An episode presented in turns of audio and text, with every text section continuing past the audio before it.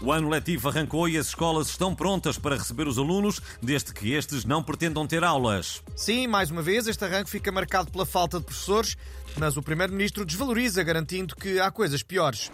Vamos lá ver. O Ministro da Educação está envolvido em um dos grandes flagelos deste país. A falta de professores e os grupos de adultos que se vestem de escudeiros. Este último é muito mais grave, naturalmente.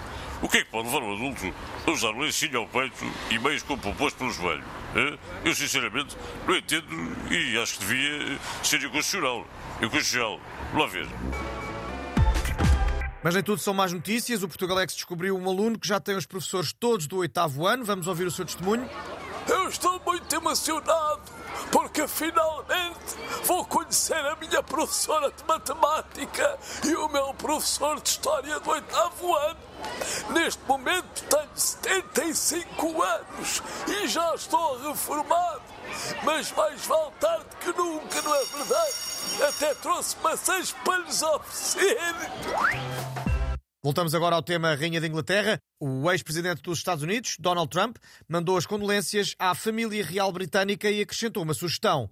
Well, a minha sugestão é que enterrem a rainha num campo de golfe, como eu fiz à minha ex-mulher, para ter benefícios fiscais, ok?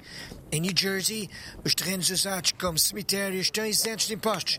Em Inglaterra também devem estar. Right? Let's make England great again. It's gonna be huge, ok? Huge.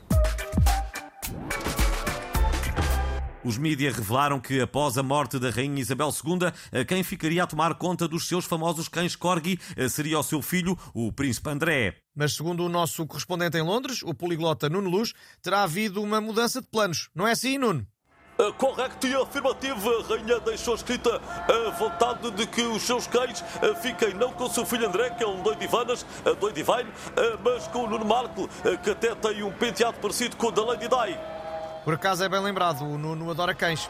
A única condição é que ele não lhe chame patudos, é patudos em inglês, eh, porque era uma palavra que dava cabo dos nervos a Elizabeth Monday, a Isabel II. Eh, Se por acaso o Nuno não puder, a rainha pediu eh, para os cães ficarem com o João Baião.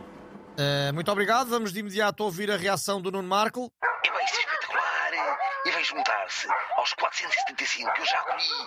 Eu só tenho que os treinar para não destruir as minhas naves, nem o meu Chewbacca gigante Lego. É pá, mas de resto, é bem espetacular. É bem